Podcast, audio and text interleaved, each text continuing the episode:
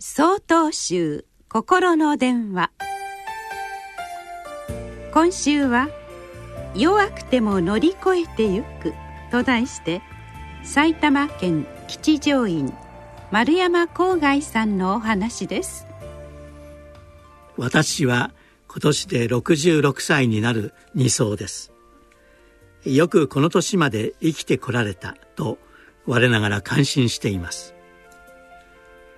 私はとても気が弱いので若い頃些細なことで年中頭を抱えてはどうしようかと悩むことが多かったです。会社に勤務していた時は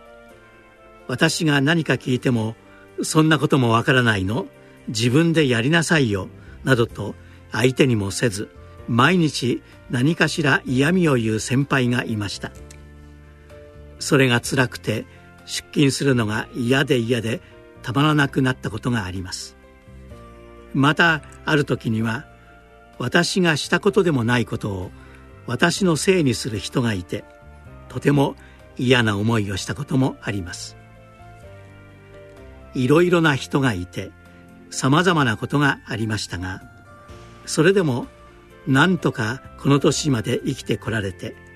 気がつけば一寺院の住職になっています。振り返って考えてみますと乗り越えようと思って生きてきたかというと実は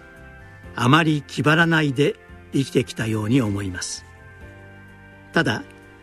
自分が今しなくてはいけないことをコツコツと積み重ねてきただけだと思います。弱くても生き続けるには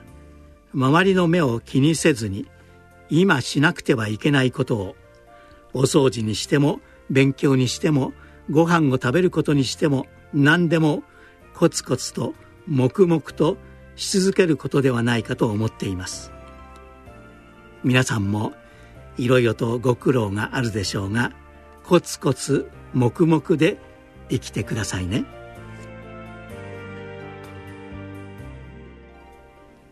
2月19日よりお話が変わります。